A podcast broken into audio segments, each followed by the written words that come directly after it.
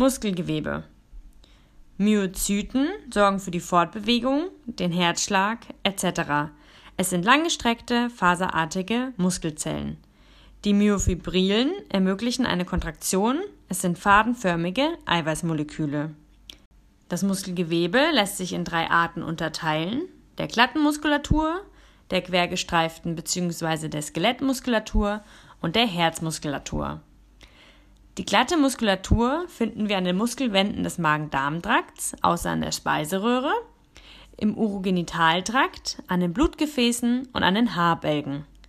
Es sind längliche, gelegentlich verzweigte Zellen mit langsamen und unwillkürlichen Kontraktionen. Sie haben einen Ruhetonus. Auslöser für eine Kontraktion sind lokale Faktoren, Hormone und das vegetative Nervensystem. Auch gibt es autogene Kontraktionen, also von innen heraus aus eigener Kraft. Zur quergestreiften Muskulatur zählen die Skelettmuskeln, die Zunge, die Muskulatur des Kehlkopfes und die Schlundmuskulatur. Die Muskelzellen werden als Muskelfasern bezeichnet.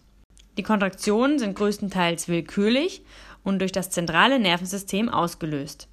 Muskelfasern sind von Bindegewebe umhüllt, den sogenannten Muskelfaszien, das Bindegewebe umhüllt nicht nur die Muskelfasern, sondern auch Muskelfasergruppen. Es ist verantwortlich für die Verschieblichkeit der Muskelfasergruppen und beinhaltet Nerven und Blutgefäße. Eine Sonderform der quergestreiften Muskulatur ist die Herzmuskulatur. Diese besitzt unwillkürliche Kontraktion.